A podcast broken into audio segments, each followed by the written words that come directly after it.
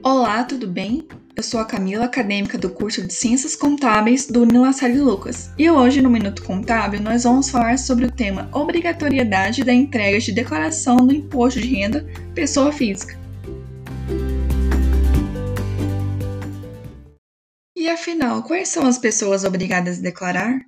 São as pessoas que tiveram rendimentos tributáveis acima de R$ 28.559,70 essa, esses rendimentos vão ser calculados na declaração, que podem ser, por exemplo, salários, férias, recebimento de aluguéis.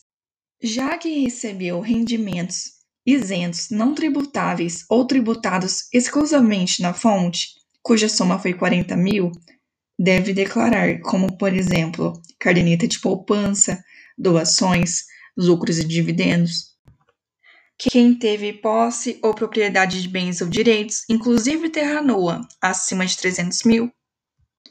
Aqueles produtores rurais que tiveram receita bruta superior a R$ 142.798,50 ou ainda quem passou a condição de residente no Brasil em qualquer mês e nesta condição se encontrava até 31 de 12 do ano anterior.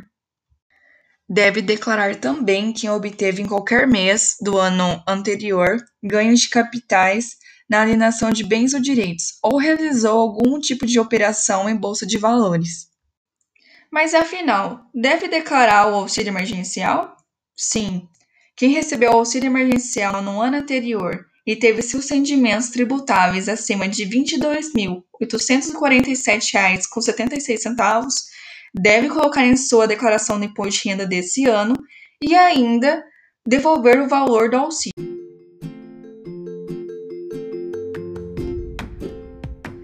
Agora que você sabe quais são as pessoas obrigadas a declarar imposto de renda, espero que tenham gostado e que essas informações tenham sido válidas para você. Mas se ainda precisar de algum esclarecimento, procure sempre um profissional contábil. E nós do NAF também estamos à disposição para te ajudar. No Minuto Contábil é assim, cheio de dicas para você ficar amigo do leão.